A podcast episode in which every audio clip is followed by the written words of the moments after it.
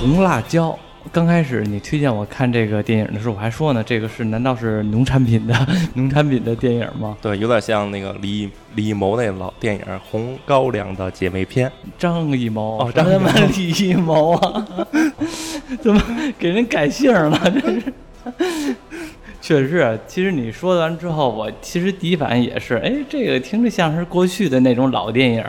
像是八九十年代的那种电影似的，对听这名字。对。后来你跟我说是《盗梦空间》的类型的，对，因为它有一个另一个名字，就叫做《盗梦侦探》嘛。哦，它另一名字叫《盗梦侦探》是吗？对，原来如此。这部电影也因为也是动画电影嘛，嗯其实我们也很久没有看动画电影了，现在看的也少了。这也是一部老电影，零六年上映的。嗯，《红辣椒》这个电影我一看是金敏导演的，是吧？对，嗯，这个作者是日本的一个漫画作家吧，应该算是。对，其实我之前不知道他，挺小众的。对我也不知道他。我是看完这部电影之后查了一下，我才发现这部电影特别有极强的个人特色，无论是画风还是想象空间，都让人觉得好像有浓郁的日本的那种风格，有点像伊藤润二啊，或对者，我也看出那种感觉，对吧？就是那种感觉。看出惊悚恐怖的感觉。对对对，看的时候是有那种浓浓的昭和风的那种感觉。像咱们接触的动画电影都是宫崎骏和新海诚，对，宫崎骏呢还比较梦幻，新海诚的也就是近几年的。，对，新海诚是算是接替了宫崎骏的班儿吧。嗯，新海诚都是青春，都是学生的那种题材。校园养成类的那种的。像这个金敏这导演之前我也没看过，然后呢，后来从网上也看了一下资料，发现其实是大师，只不过呢英年早逝，四十六岁就去世了嗯。癌症，嗯、是什么癌？胰腺癌是吧？对，好像是。那我们就来聊聊这部风格极有个人特色的《红辣椒》。红辣椒豆瓣评分也九点零呢。对我一看豆瓣评分九点零，我也很诧异。但是其实看电影的时候，说句实话，我感觉我能力比较浅薄，嗯看的时候会有点晕。其实导演他其他几部动画电影评分也都挺高的。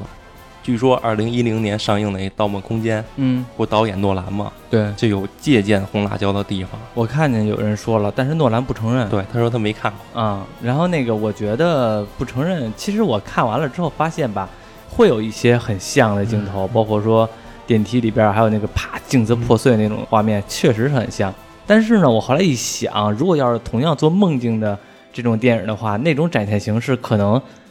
很能想到。对，也会有巧合。对，就是大师之间，他们往往有的时候的思维方式，他就是想到一起了，也不能说完全借鉴。但另一位好莱坞导演叫达伦的，嗯，他拍过的《梦之安魂曲》和《黑天鹅哦，黑天鹅我对看过》，，剧情和分镜就纯粹就是抄袭了金敏导演一九九七年的，。借鉴吧，别抄袭了，就说借鉴吧。达伦导演自己也说了，我这叫致敬，啊，致敬。致敬了金敏导演一九九七年的一部动画电影叫《为麻的布屋》。啊，我知道，就是嗯三部曲中的其中一部。对然后达伦就很机灵，说我这是致敬，不是抄袭。嗯金敏也没办法。其实这部《红辣椒》它是小说改编的，嗯它小说的作者叫筒井康隆，嗯也是一个比较年纪大的人，一九三四年生人的。嗯，现在这筒井康隆的形象有点像洪金宝，还活着呢是吗？活着呢，就是叶问电影里的那个洪金宝，啊特别潮的那种。嗯，我知道，有点凶的，老凶老凶的了。据说他是个智商一百七十八的天才，有人给他算过是吗？可能吧。啊说这个小说家筒井康隆上中学时就开始创作，就开始写小说，写了很多小说，大部分都被改过电影、连续剧和动画，《红辣椒》就是其中之一。你不是也其实也写过小说吗？其实没准等哪天你火了之后，然后把你这点故事也能给写出来。以前是吧？我们这个罗安泽以前就老写小说，然后呢，后来被改编成电影电视剧。你也是一天才，智商跟你自己测一百七。但愿吧。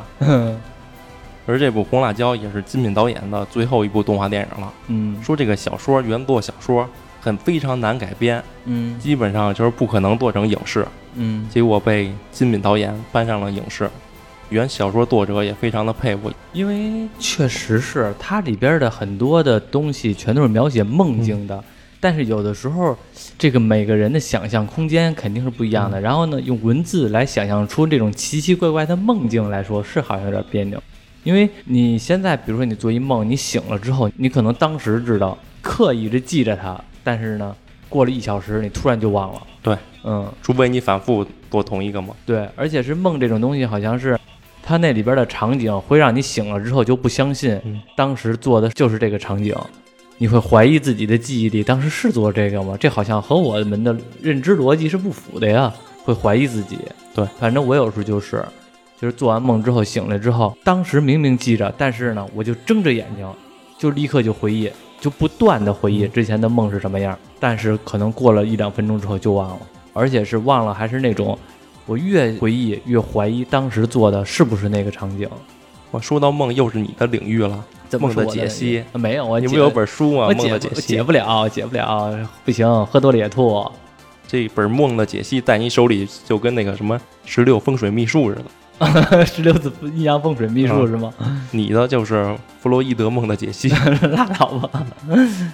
你刚才是说那金敏导演是个漫画家嘛？嗯他对于他的动画电影要求特别严苛，嗯，他的电影分镜全都是他自己画。哎呦，那这个真是亲力亲为啊！因为他说过一句话，我觉得特别有道理。什么话呀？他说那种真人电影就拿摄像机拍的，嗯你可能拍了很多的画面，你觉得这画面能用你就用，不能用你就舍弃了。嗯但是动画电影不行，动画电影的每一帧都是一笔一笔画出来的，所以它每一张画面都必须有意义，嗯，否则就不会去画。对，说的还真是，因为成本就不一样。真的，就现在我头些日子嘛看的那个一个国漫，就是挺有名儿的。说句实话啊，就是不错，拍的不错，就是具体什么名儿我就不说了。但是呢，就是我还是能感觉到和日漫有一个区别，就是那种咱们看的日漫都是比较好的日漫啊，像比如说《死火海》，其实虽然都是民工漫，但是其实那个每一集的成本都挺高的，而且是日本这种漫画大国都很看重，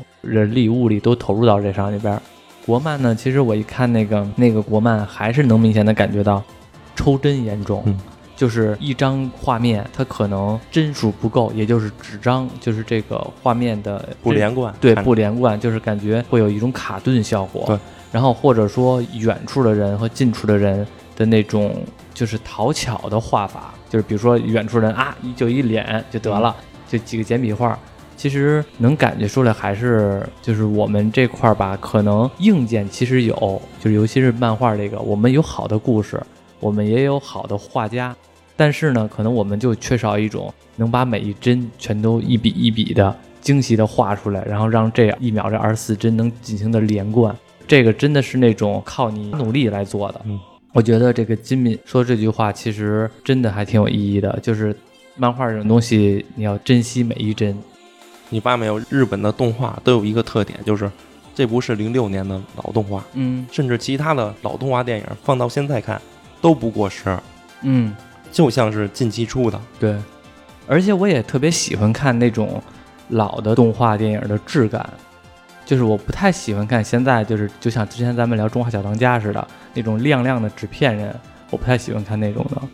所以在金敏导演严苛的制作下，嗯这部《红辣椒》给我看完之后，我完全没感觉到它是一个动画电影，嗯我感觉它就是一个纯粹的电影，只不过演员是二次元的角色。嗯，而且我看了一下里边的人物的面部表情啊，都其实非常细致，而且是让你觉得挺有肉感的，就是不像有一些动画电影全都是国字脸，然后为了节约成本嘛，其实就是一个脸换成不同的发型。对对。或者头发的颜色，对，其实这部就完全的就是每个人都是那种非常独立的，对。个性鲜明的。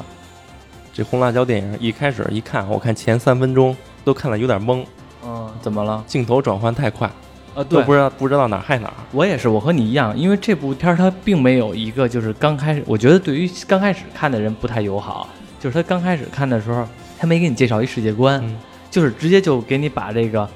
来回穿梭梦境的这个这件事给你演出来了。但是你要不知道这是什么东西的话，你会看的有点懵，就相当于你看《盗梦空间》从中间看就感觉挺别扭的了。对，不过到后边会解释一开头那剧情，嗯虽然看着很懵，但确实也很酷。嗯，尤其是他梦境跟现实转换的时候，那个镜头感觉很随意，对但又有创意。对他不是别名叫《盗梦侦探》吗？很明显就是盗梦的题材，对，在梦里头破案呀、给人治疗啊。嗯他们那个世界开发一个科技，叫 DC 迷你，对，DC 迷你，是一个可以进入人梦境的，而且把别人梦境能投到电脑里，能看见别人的梦境，嗯作为一种精神治疗的。因为有一个叫粉川的警察，嗯他总是重复做一个梦，嗯，所以他就找这个女主叫千叶，是一个女医生，算是对，就用 DC 迷你给这个粉川警察治疗，他重复做这个梦。这影片一开始就是粉川警察重复做的那个梦，就给大家讲了一下。嗯其实粉川警察也只是一个支线，对，主线是这个 DC 迷你，它好像一共有三个。这科技刚发展出来还不完善，结果这三个 DC 迷你被人偷走了，对，然后怕有坏人拿 DC 迷你做坏事，就得把 DC 迷你找回来。因为它这个 DC 迷你这东西听起来好像只是一个治疗的仪器，但是因为梦是人的这个心里边的潜意识嘛，嗯它这个也说了，这个 DC 迷你刚开始做的时候就是为了进行一些治疗，但是其实治疗呢引申出来的含义就是你有可能能在这个人的梦境中进行一些暗示或者说控制这种情况。这个 DC 迷你是当时最尖端的科技，要丢了的话，也怕造成对社会上造成一些不好的影响。对，在这部电影里，这 DC 迷你就跟写轮眼的阅读似的，可以给人展现幻觉了，对对对都不是那种简单的梦境，对，就大白天的，你一个人什么事儿都没有，就让你进入幻觉。直接进入梦境。对你有时候都不知道怎么回事儿，或者说你有时候也分不清了。对，简直就是万花筒写轮眼啊！嗯，有了这东西就是开了万花筒了。那你想想，开了万花筒之后，万花筒还能引申出来天照，到时候到时候你要把所有人都给弄天照了。影片一开始有一个小镜头对我印象挺深的，嗯就是那个所长，那个嗯老头儿所长，嗯他被梦境侵入了，嗯他就胡言乱语，然后就跳楼了。嗯跳楼的时候，那个镜头一闪，闪出一只边牧，边牧狗，嗯听见所长的喊叫声，一抬头，有一那样的镜头。那镜头虽然很简单，就是一只狗，嗯但是我理解到金野导演说的每一帧都是有意义的。嗯，哎，有可能他可能喜欢边牧，也有可能。对啊，他这种小彩蛋都会有，像这个电影里有一个酒保，那俩酒保，嗯一个就是金敏导演，一个就是那个原作小说作者，哦，配音也是他们俩，哦，形象形象可能也是接近他们俩。哦，还是他们俩呀？对，我看过那个金敏导演那个照片了，感觉没不是特别像。就瘦高个儿那个，哦，我想起我知道什么样，但是好像不是那么像。不过没事儿，他自个儿可能把自个儿画帅点儿，也有可能。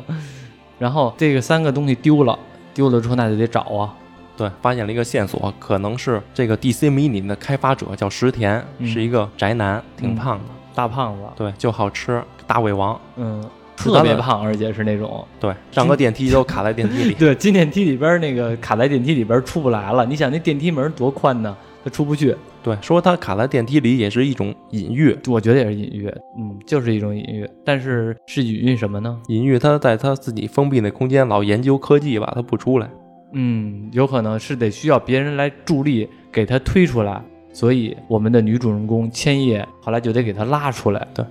DC mini 有可能是这个石田的助手冰室偷走了，嗯就去冰室的家去寻找冰室。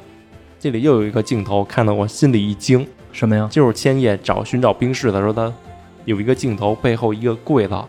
露出一个红衣娃娃，哦，那个红衣娃娃恐怖的支配又回来了。没哎，没错儿。我一看那个东西，当时我的第一反应就是这个，就是我当时心目中想象的，那就是红衣娃娃，就是严哥的那期节目红衣娃娃那个东西。关键那红衣娃娃的画风也太可怕了。嗯，那个娃娃好像在日本好像还挺常见的，就是我在很多的文艺题材里边都见过那种娃娃。我不知道这叫什么风格啊，反正就是穿一和服，然后那个丸子头，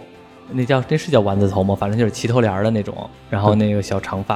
然后但是脸部表情都是那种让你觉得很假、嗯，很假的感觉，很诡异。对，看着其实挺害怕的。对，这千叶他们在冰室家寻找线索的时候，千叶也被梦境攻陷了，嗯。就是大白天的。嗯。千叶感觉那身后那红衣娃娃在逃跑，他嗯就去追，结果追到一个游乐园，有一个栏杆，他要翻越栏杆，然后及时被他的一个助手给拦住了。嗯，其实他那个栏杆实际上是一个高楼，不是栏杆，对，如果他翻下去就就摔死了。换句话说吧，他就是中了阅读了。对，因为他以为他自己翻越的是游乐园的一个栏杆，也就是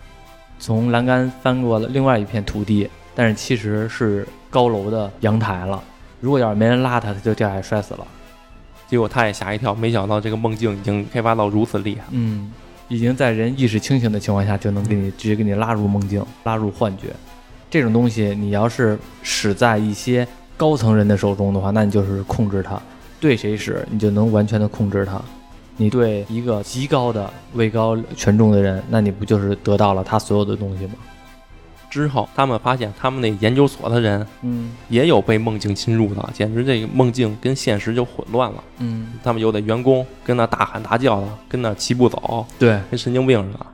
我跟你说，就这电影儿，就是拍这段的时候吧，我老迷迷瞪瞪的，因为这帮人他们说的话都是那种像你说的神经病似的，但是他们说的确实是正常的语言，但是呢，全都没有任何的逻辑。然后呢，我有一段时间就是特别关注他们说的到底是什么，就是比如说什么啊，冰箱里边有汽车，汽车里边有米饭，就等等，就是这种没有任何逻辑的话。但是呢，你又觉得那难道是有什么暗示吗？就你就会特别关注了。但是后来其实发现好像没什么暗示，而且那帮人他们都是特别亢奋的状态，而且我特地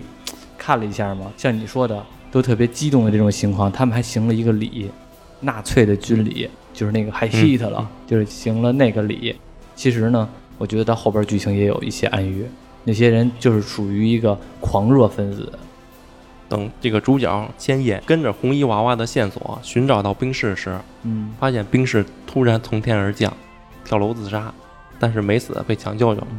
这时才发现，这个冰室他不是真正的幕后凶手，嗯他背后还有人，他也是一个被利用的，而且他被他自己的噩梦给侵蚀了，对。永远困在了他自己的噩梦里。对，因为这个剧情吧，到这儿的时候，其实这个我们这女主人公千叶，她的应该我觉得这应该算是第二人格吧，或者说她在梦境里边她是另外一个身份，就是红辣椒。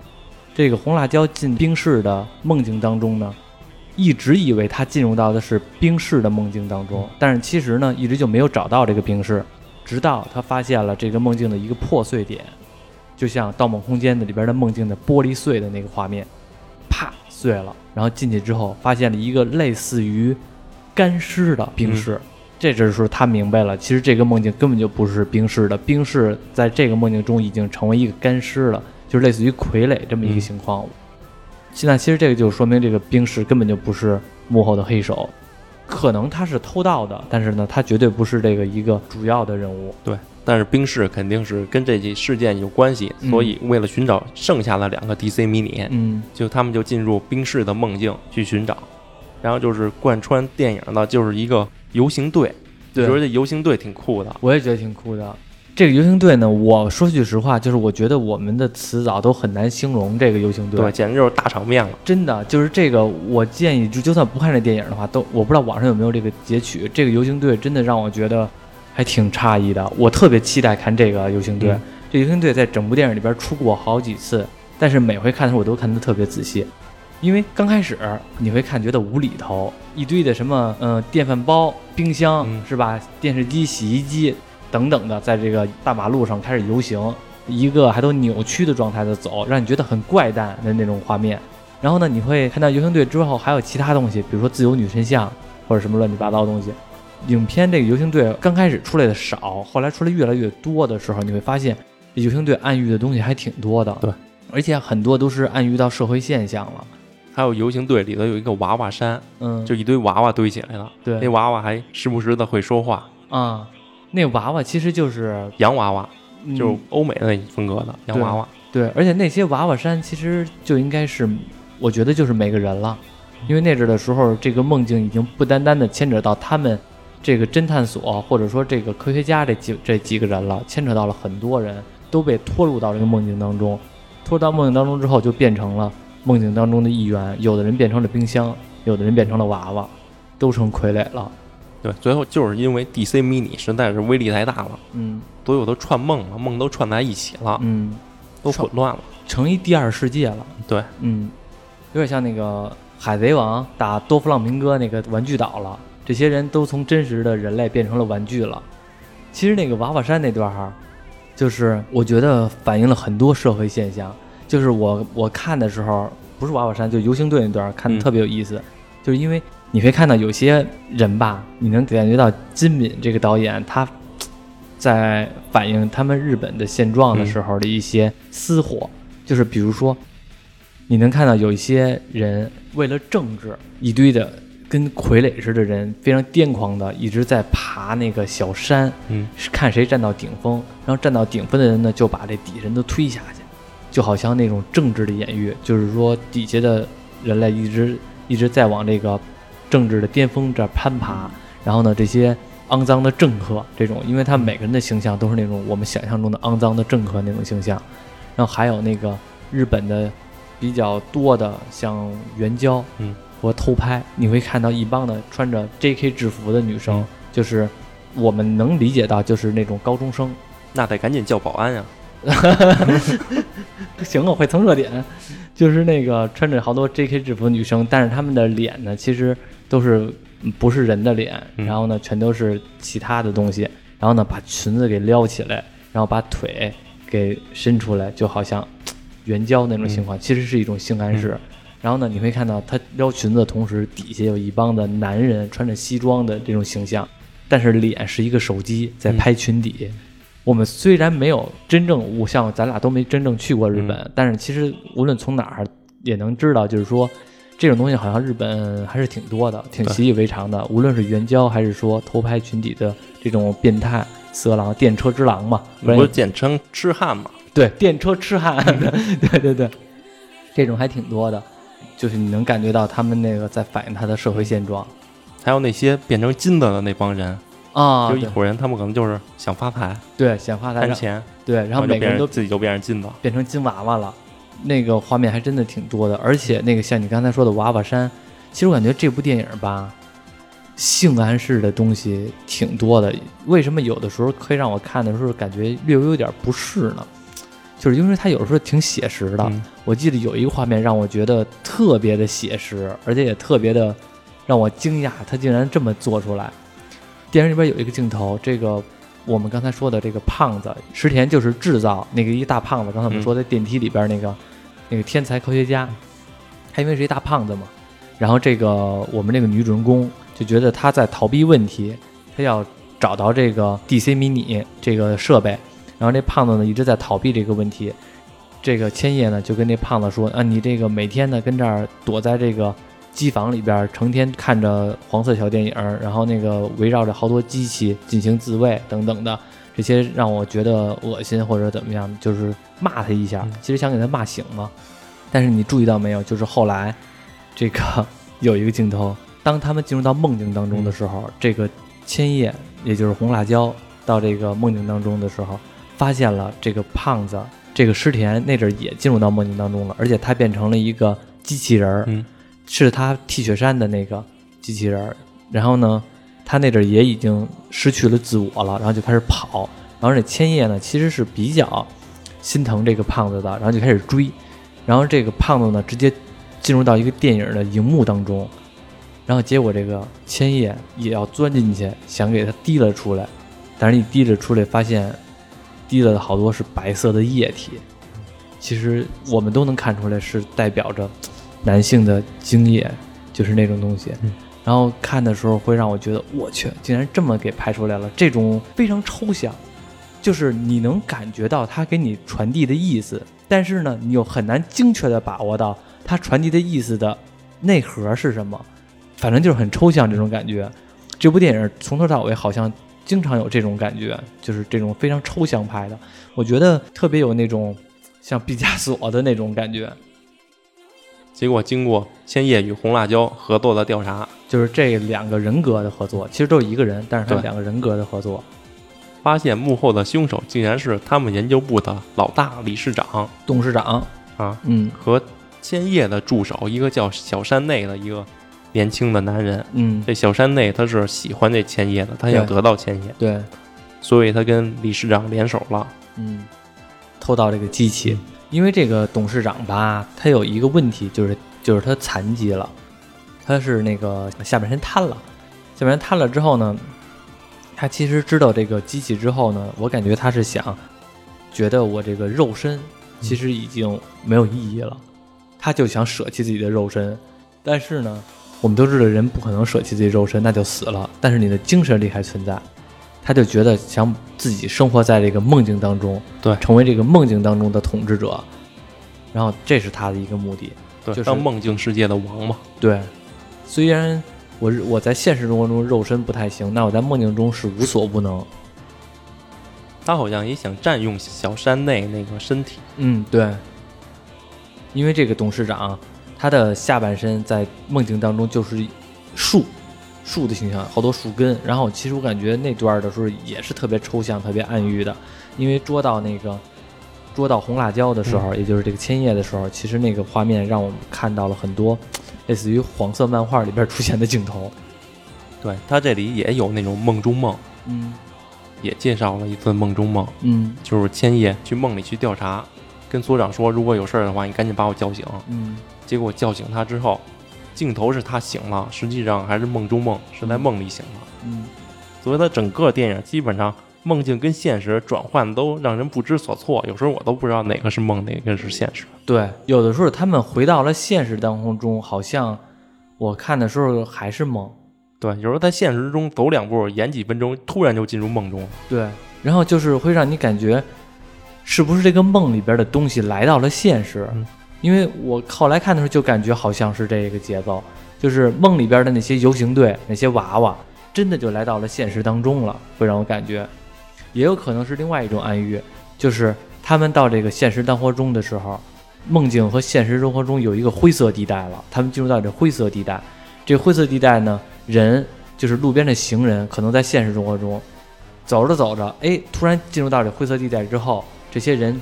同时也变成了梦中的那种不同的形象，就是刚才我们说的各种游行队，嗯游行队一直在扩建，其实扩建的人就是现实生活中在马路上面走的人，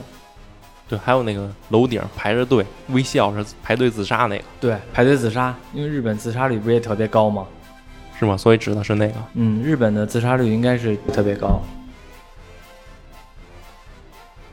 然后这理事长跟小山内也想除掉红辣椒，嗯，因为他们两个在梦中就已经合体了。因为刚才也说了，这个董事长一直就想把这个小山内当成一个他自己的容器，当成自己的身体，因为他想舍弃自己的肉身。然后呢，就捉到这个红辣椒。为什么捉红辣椒呢？其实就是因为这个红辣椒一直在调查这件事儿，嗯因为他是红辣椒，像我们说的千叶就是红辣椒嘛，因为红辣椒就是梦境中的侦探，然后他就要找到这机器，要破坏这个阴谋嘛。然后呢，捉到这个红辣椒，但是这个小山内特别喜欢这个红辣椒，把它给放到一个台子上，然后呢，其实就做了一些比较色情的事儿。你看这段的这段的画风，嗯我觉得特别有想象力，因为我们看电影的时候都知道，这个千叶就是红辣椒，嗯然后呢，在梦境中它是红辣椒的形象，在现实生活中它是千叶的形象。当然刚开始是这样的，后来就不一定了。在这个时候，他是红辣椒的形象，然后这个小山内直接把手从他肚子里边伸进去。刚开始我以为他是要脱衣服呢，然后但是他从这手，我会发现他不是隔着衣服走的，嗯到脖子这儿的时候，你能看到他的手是在这个人的皮下的。嗯我刚开始以为是从那个进了他衣服里边，就是从底下往上摸呢，后来发现其实进入到他的皮下了，直接的弄到弄到脑袋顶上，直接一弄，啪一下子，整个脱了一层皮，把这个红辣椒的皮给脱下来了，然后里边呢就是这个千叶对的裸体形象，然后等于是他爱的不是红辣椒，这小这小山内、嗯虽然都是一个人，但是是两种人格也好，或者怎么样的，他爱的才是这个千叶，然后这给抱起来就要做一些羞羞的事情。然后这个时候，董事长出来了，从他的身体里边寄生出来了，就跟那个美国恐怖故事里边那个畸形秀似的，那个一个人长了俩脑袋那种嗯连体婴似的。董事长从另外一个脖子出来了，说你为了一个女人就要背叛我，或者说，然后这小山内还说呢，说什么我都可以给您，只有这个千叶就是让他给我，再就是别那个对他做什么事儿，把他给我就行了。然后董事长觉得我对你很失望，你要跟我征服世界了，结果你为了一个女人等等的这种做这种事儿，结果呢，这个时候一直出来的支线人物，嗯就是刚才我们说的，一直有一个困入到自己梦境中的这个警探，因为之前他也有也有他嘛，但是他一直我觉得不重要，在这个时候呢，他也救了这个千叶，救了这红辣椒，然后呢给他救走了，原来这个粉砖警察救红辣椒之后，这个路程就是开头电影那几分钟，对。人猿泰山，对。还有那个列车，对，那这一到这儿就看明白了。这个开头这警探嘛，就是我刚才我们说的警探，他特别有意思一点就是，他是不喜欢看电影，但是呢，他的梦境中所有的东西全都和电影有关。对，杀人的那段，像刚才你说在列车那段，那是东方快车谋杀案，嗯还有人猿泰山，还有好多的电影的镜头，全都是他的梦境当中的。那其实后来也能明白了，他为什么不喜欢看电影，因为他以前有一个朋友，嗯他的朋友和他一起要拍影片，但是呢，现实情况就放弃这件事儿，半途而废了。但是他朋友一直坚持下来了，但是他朋友最后却死了，然后他其实就很愧疚，所以这个应该是他的人生当中的一大一个坎儿，心理难关过不去，所以他在梦境中呢，永远都梦到这些电影的镜头。而且呢，我后来好像看过他这个人物的原型，其实在现实生活中可能和金敏导演有一些暗喻，嗯，有一些朋友的暗喻，好像是，但但他这个另一个朋友我也没太看懂，也有人说那根本就没有这个朋友，实际上是这个人格，对，嗯，是也有可能，因为我看的时候好像也能看出来这种感觉，但是电影里边他是讲的那个朋友，但是其实好像暗示呢，却就是他自己，对啊，就好像他自己在追杀自己，对自己在追杀自己，那个而而且是也在自己在可能觉得当时半途而废这件事情，觉得在心里边是道坎儿，而且是一直在十七岁的时候，对因为电梯一直停在十七对十七楼，对，这就是他上电梯的时候，每一层都是他的一个电影。到十七层的时候，因为他是十七岁遭遇的电影这个事儿嘛，嗯所以他不想在十七层停。嗯结果梦境就是这样，你越害怕什么，越担心什么，它就会出现。嗯嗯，所有的楼层都变成十七层，你都避不开。对，算是一个支线任务，但是其实戏份没有那么重。对，然后我们就提一嘴，最后呢，他把这个红辣椒这个千叶给救下来了，也顺利的跑了。后来就是梦境跟现实结合了，对你会看见那大红衣娃娃嗯对你的支配越来越大了，嗯，成奥特曼了。成奥特曼了，嗯是有点像，整个和楼一边高。嗯而且红衣娃娃成大奥特曼了，然后那个因为梦境和这个现实中的融合很强嘛，然后这个董事长这能力也特别强，一个大巨人似的。然后但是我们的这个主人公千叶红辣椒嗯就把那给吃了，给吸收了。对，啊，这段其实我没太看懂，你知道怎么回事吗？我也没太看懂，就是说那个石田不是大机器人嘛，嗯也在那里梦境变成跟高达似的，也变成大个了，嗯还能放导弹呢。啊，我想起来了，你说这段就是我们刚才说的天才那个大胖子，嗯。他不是到梦境中成为机器人了吗？之前咱们也说了，嗯。其实这大胖子呀，他挺喜欢千叶的，虽然他特别胖，虽然大胖子特别胖，但是千叶其实好像也喜欢这大胖子，就是我们看的时候会觉得不太可能，一点没有那种 CP 感，但是其实千叶呢，他就喜欢这个大胖子，因为他觉得他这个挺天才的，然后呢，可能被他的人格魅力啊给折服了，其实挺喜欢的，但是他自己也不承认。最后的结果就是他终于承认了自己内心的这个真实想法，然后所以红辣椒他第二人格红辣椒嘛说了一句，他终于承认了自己的真实情况了，然后呢进入到了这个大胖子身体里边，因为那阵儿其实大胖子已经癫狂了，嗯他已经没有自己的人格了，但是呢吸收了这个千叶之后，因为千叶的次要人格就是这个梦境中的人格红辣椒在别处，然后那个主要的人物这个千叶在大胖子身体里边，所以大胖子说了一句话，少了一个佐料，少了红辣椒，其实就是当他再把红辣椒吸收之后，千叶这个人才完完全全的合体了。合体了。最后呢，他也吸收了这个红辣椒这个人格，然后呢，出了一小孩儿，可能就是类似于进化吧，嗯或者说因为爱情啊，我也不知道因为什么，反正就是挺厉害的了，然后直接把董事长把这梦境全都给吞噬了，给吸收了，自己呢重新回到了现实生活中，这些人都回到了现实生活中，一切都已经结局了，结束了。然后最后呢，千叶还真的跟这个大胖子石田应该是在一起了，嗯是吧？对，就是在一起了，嗯都改姓了。对，也对对，改姓了，因为后来红辣椒他的第二人格嘛，给了那警探写了一封信嘛，说这个警探您好，说那个没有意外的话，我应该会改姓石田，就是以后会嫁给这个大胖子了。这大胖子特别油腻，用现在眼光看特别油腻。千叶那个女主人公倒是挺好看的，嗯瘦高个儿，这部电影呢，其实到这儿呢也就完了。我看这部电影的时候，给我的第一感觉就像刚才说的，整部电影都是那种想象空间特别大的，然后呢，而且又特别抽象的。我能直接的感觉到金敏导演就是传达的意思，他仿佛是给我画了一个抽象的画，让我知道这是什么东西，但是又让你感觉很不像这么一个感觉。而且里边的所有人物吧，人物的性格都特别的分明，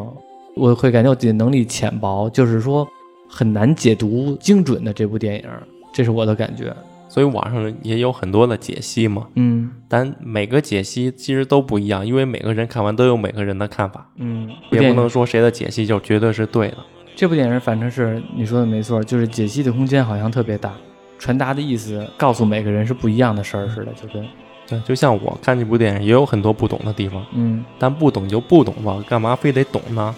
就是不懂我才觉得它厉害，它很神秘呢，嗯就留一种不懂的想象空间。嗯，机灵小不懂。你看这部电影的时候，就是我不知道你有没有这种感觉啊？我看这部电影的时候，有一种百鬼夜行的感觉，就你说那游行队吗，就是一个是游行队，还有一个就感觉里边的人物都有一种百鬼夜行的感觉，他们的人物的性格都特别的极端，对，也不是特别极端吧，就是他们人物性格性格很分明，然后呢，仿佛每个人都是除了自己本身的外在形象之外，内在环境差别都特别大。对，反正这部动画里的角色除了女主角千叶，其他人瞅着都不像好人。对，没错儿，就算是好人，他也其实看着不像那么好人。像你说的，除了我们的女主角千叶和她的第二人格红辣椒之外，其他的人或多或少都演出了他的阴暗面了。像他们的部长，就是他们的那个老头儿，个儿挺矮的那个老头儿，在刚开始就有他了，对吧？因为他是刚开始就被拉入到梦境当中被控制的一个人。然后这个红辣椒去救他的时候，其实那个画面其实看着，我觉得他就是色情的。哪个画面啊？就是在娃娃山，然后那个他的那个老头儿的馆长沉浸在那娃娃山那个，然后呢，其中一个娃娃就是红辣椒，然后红辣椒就就让他醒来，结果他不醒，他那个还迷迷瞪瞪的，然后这红辣椒换了一个形象趴他身上，然后慢慢的红辣椒自己进入到这个这个老头儿这个身体里了，就是慢特别慢的进去，然后呢一边进去的时候脸还泛红晕，然后这个老头儿呢感觉或者说那个状态，就是说话那种那种娇嗔吧，会让感觉好像他在做什么事儿似的。我觉得是挺软色情的一个东西，哇，你也忒会看了。不是，就是真的。我看我看那个，我看那个，他就是在暗示一些东西，通过什么方式给他唤醒来，那个他就是在，我个人觉得他就是暗示，因为我能看出来那种状态不是那种正常的那种形象。啊，对，那这个老所长还有一个让我觉得搞笑的镜头，嗯就是千叶给他一巴掌那个。嗯千叶不在梦里头被嗯那个粉砖警察救了，嗯然后粉砖警察通过这一经过，也算是突破了自己心理障碍，嗯他终于把他那部电影完成了，心目中的电影。嗯结果就和千叶接吻，千叶不同意，啊，啪一巴掌就醒了，一看是所长，所长一一巴掌，嗯，那所长你看，那个虽然呢年龄最大了，他个儿也挺矮的，那个小老头儿似的，但是呢，在刚开始的时候，其实也有一些可能软色情的东西。还有那大胖子，天才科学家，也有一些像我们说宅男啊，然后这种邋遢呀，因为他也确实也不爱洗澡之类的，也邋遢，就是御宅族那种感觉。千叶也说了嘛，躲在这个屋子里边自己这个什么，是吧？其实做那些羞羞的事情，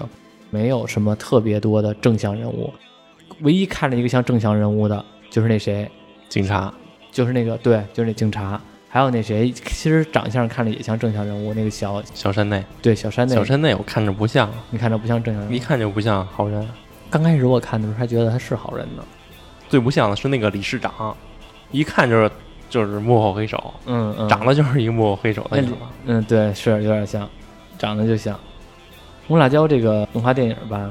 我觉得怎么说呢？有的人可能喜欢看，有的人可能看不懂。但是我看的时候吧，其实我看完了之后也有一点似懂非懂的感觉。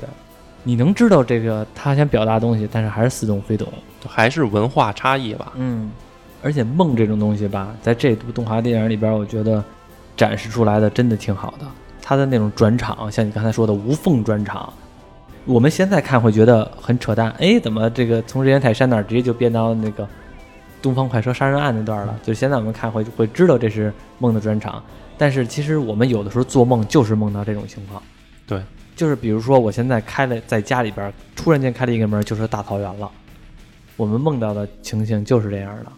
所以这里剧里头理事长说过一句话嘛，嗯对于梦这么深远的东西，任何科技都是垃圾。嗯，对他这个理事长的目的，其中有一个目的，刚才咱们一直也忘了说了，他是觉得我们现在的科技和我们现在的人类发展的太快了，我们现实生活中已经腐败了，而且呢，梦境是唯一一片净土，他要呢守护这片净土。这个理事长他的其中一个目的是，刚才咱们说了，让自己能在梦境中成为王。另外一个目的，他自认为他是梦境的守卫者，就是不让你们人类侵略到梦境当中，用梦境来疗伤啊，用梦境来治病啊这种事儿，就是觉得梦境还是处于在梦境，不让你们科学来玷污到这里，这是他的其中一个目的。我不知道现在有没有心理学的课程，应该也有通过梦境来治。催眠治疗吗？对啊，应该也有催眠治疗了。下回有时间体验一下，还感觉还挺神的。不过好像我也没什么心理疾病，你的心理疾病就是看什么都是色情的眼光。没有。这部动画里边确实很多都是色，就是软，不是色情。它这东西不能说是色情，而只能说是暗喻。然后这种行为吧，我觉得不是那种纯色情。你说纯色情的没多少，就是它是暗喻的这个事情，而且我觉得也是对社会上保暖思淫欲嘛，就是对社会上这些事儿的一个看法吧，一个传达方式吧。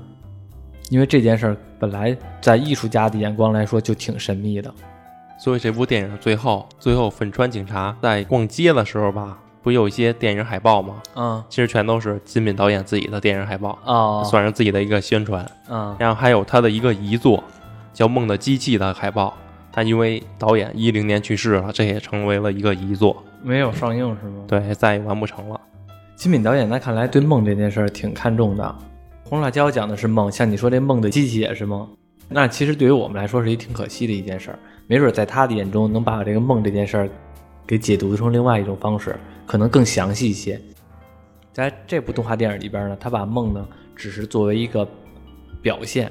表现形式，但是呢，你能感觉到他对梦的这种好奇心，就是他自己本身对梦的这种好奇心和探究欲。我相信，如果假如说《梦的机器》这部动画电影也有的话，我觉得可能是更深度的一个东西，因为名字就叫《梦的机器》嘛，可能是把这个东西更加的直观上的摆在观众面前，让我们更了解。反正这回是再也看不到了，对，否则的话，我估计金敏导演应该会在中国的知名度应该会更高，嗯因为宫崎骏退役了嘛，他应该跟金海诚齐名了。嗯之前就说他跟宫崎骏是地位是差不多的，嗯，但是我们国内其实知道的不多。对因为上映的还是宫崎骏那那样的电影，老少皆宜嘛，大家一块儿去看。对，而且是现在这个新海诚，就是说接了宫崎骏的班儿嘛。嗯但是其实我不知道你俩，反正其实我可能咱们过了那年龄了吧，我倒没怎么看。对，他都是青春，对对对青春爱情。对，但是宫崎骏那阵儿，我觉得可能是咱们那阵儿的，正好赶上宫崎骏那个年代，还是喜欢宫崎骏的电影，像什么《天空之城》《幽灵公主》，然后《风之谷》，觉得看的都挺好的。宫崎骏就是太童话了，嗯画风也是特别卡通。嗯嗯，我记得我看过一部，我看过一个日剧嘛，叫《胜者即正义》，李狗嗨。然后里边呢，其中有一个那个辩护律师那一个案子，其实感觉原型就是宫崎骏，其实画的人物也很像。都说宫崎骏是天才，然后但是其实呢，天才都是努力的结果。然后我觉得，包括说金敏导演，还有这新海诚，我觉得都是努力的结果。然后日本的这个动漫产业这么发达，其实都是无数的这个从业者一笔一笔画出来的这么一个庞大的动漫帝国。然后，但是我们回到刚开始说的话题啊，就是之前刚才最开始咱不是说国漫嘛，嗯，我觉得国漫还是任重而道远。就是虽然现在真的有一些好的国漫，但是其实像我头些日子看那个国漫，你说剧情真的不错，对，像现在最火的国漫，其实看起来帧数还是感觉不高，对还是顿挫。对，可能会不会还是预算的问题？嗯，我觉得一个是预算，还有一个就是资本的这个投入产出比吧。就是在他看来，可能一秒可能十二帧或者十八帧或者十五帧就够了，没有必要弄二十二十四帧去，或者说他觉得可能帧数够了，但是其实呢，我们肉眼看的时候也能看出来不好，但是他可能觉得多花那么多钱再提升一点点儿，可能没有必要。对，我觉得可能是这样的，因为你像我也不我也不用隐藏着掖了了，就是之前看那个《一人之下》嘛，嗯，《一人之下》说句实话，就现在我们看的国漫。剧情真的还不输于，剧情真的不输日漫。就是我一直认为我们中国的这些文娱作品，主要的剧情都挺好的。你像从最开始咱们有《西游记》，现在咱们有《一人之下》，《一人之下》的这个剧情挺有深度的，而且它里边对中国的文化的元素还挺多的，包括什么八卦呀，然后什么那个。周天八卦呀，还有包括《西游记》的解读，真的都挺好的，但是还是感觉帧数不够，然后讨巧的地方偏多。就是我指的讨巧的地方，就是这个人长这样，那个人也长这样，嗯然后一换他发型就行了。然后或者说这个人长这样，然后他们的面部表情不够丰富，因为你一个面部表情，嘴巴上下动两下，然后呢很简单，对吧？但如果你嘴巴上下动两下，你同时眉毛、眼睛还还得动，那你就要重新画了。嗯，那你但你画的就要多了。但是你只画他嘴巴动两下，其实画的就少很多了。但是表达的意思呢，可能你要想糊弄糊弄过去，嘴巴动两下也能接受。但是呢，肯定没有那种更丰富、更立体的动作，要表现效果好。这个就是我觉得国漫的一个劣势吧，嗯。就是还是还是不够精细。嗯。其实现在国漫还有一个最大的难处，嗯，没有一个自己独特的画风，对，所有的画风跟日本那边漫画差不多，嗯，非常相似。对，就就像那个《一人之下》，整个创作团队都是日本的。日我看《一人之下》的时候，我很诧异，这不是国漫吗？嗯为什么说话是日文配音啊？就是它是明明是一个国漫，然后但是我看的那漫画里边是它是日配的，不是中国话。嗯然后当然了，我不是从那个腾讯上看，是从别地儿看的，就是感觉感觉挺别扭的。而且这些国漫的配音，我其实有点吐槽，就是我们国漫的这些声优，感觉和日漫的声优距离差距太远了，就是听不惯，也不是也不知道为什么。就是感觉美男的，从我以前看《我为歌狂》的时候，他们那男性的说话就是这个味儿，至今了，现在这个男性说话还是这个味儿，就是每个人，我们都能想象出来他说的这个男性他说的口气和他这个声色，从开始我为歌狂那是什么年代啊？那是咱们上初中的年代，他们就是这个味儿，现在还是这个味儿，就是没有那种。老头儿啊，哇哇哇哇，就是那种不同性格的，对，就感觉声音跟人物融合不到一块儿，特别突兀。对，其实说到配音，其实很多动画都是台湾的配音，感觉特别好。嗯，对，就现在以前小时候看的动画很多都是台湾配音的。对，就是我觉得配音这块儿，你说电影的配音也好，别的配音也好都不错，怎么一到漫画里边就感觉那么普通？这个人一说话，我就知道他是主角声音，或者说他是配角声音，或者说是打酱油的声音，就是特别的没有人物特色。对，配音感浓重，太配音了，对，能听出来就是给这人配音的。对对对对，所以其实配音这块，儿，我觉得是一个急需要补强的一个东西。你说咱们有这么多主播，现在各种的爱啪戏也那么火，然后或者说咱们也是电台嘛，像这个网上也有很多广播剧什么的。其实有的时候听起来好像有的还行，但是怎么一到动漫这边全都是这个味儿呢？全都是那种塑料感比较强的味儿，我这个也奇了怪了，就这么些年全是这样。但是中国有一点，刚才咱们说的那个《一人之下》，说了点《一人之下》，然后觉得帧数还是不够。然后我突然想起来了，在头几年上的那个国漫叫《呃画江湖之不良人》，嗯啊，知道吧？知道？那个是三 D 的，嗯，但是你说那个《画江湖之不良人》，它的剧情好不好？好。然后呢，但是它不是二次元的，它不是那个纸质画出来的，嗯它是三 D 模型。其实按说起来，它那个为什么做成那样呢？那样的话成本低，那样的三 D 模型其实比那个真正动漫画出来的成本要低很多。所以说，我们缺的不是好故事，我们缺的就是这些只能靠你一笔一笔画出来的壁垒。这些东西没有什么讨巧之处，仍需努力吧，任重而道远。嗯，之前很多的听众嘛，今天有一些听众让我们聊聊《一人之下》，所以其实那阵儿看了，看了之后呢，也很好看，一口气看了两季，呃，两季多，好像看到第三季。但是呢，好是好，但是其实优点就是刚才我们说的那些剧情好，然后其他的还是有距离感，有点远。像之前史哥嗯，一直让咱们聊那叫什么来了？全能高手，全职高手，全职高手，全职高手。你看全职高手的时候，史哥跟咱怎么说的？哎呀，你一定要看这个支持国漫，特别好哇！那阵咱俩看的时候特别期待，是吧？但是我只能说，我们俩看完了之后，觉得没有想象的那么好，就是觉得还一一般吧，就是我们感觉是一般的，所以后来我们也没聊，因为史哥也老放我们鸽子，他要不放我们鸽子的话，我们也聊了，而且也估计也是那种使劲夸的聊，但是现在也没聊，所以就是我们真实的感觉就是也就那么回事儿。这是我们对于《全职高手》这些有些国漫的评价吧。当然了，陆续会有一些更好的国漫，像比如说《镇魂街》，然后等等的这些很好的国漫，但是还不是那么特别优质吧。那最后就用金敏导演的遗言来结束吧。我操，什么遗言？金敏导演临走时留了一句遗言，他说好好听听这句话。他说：“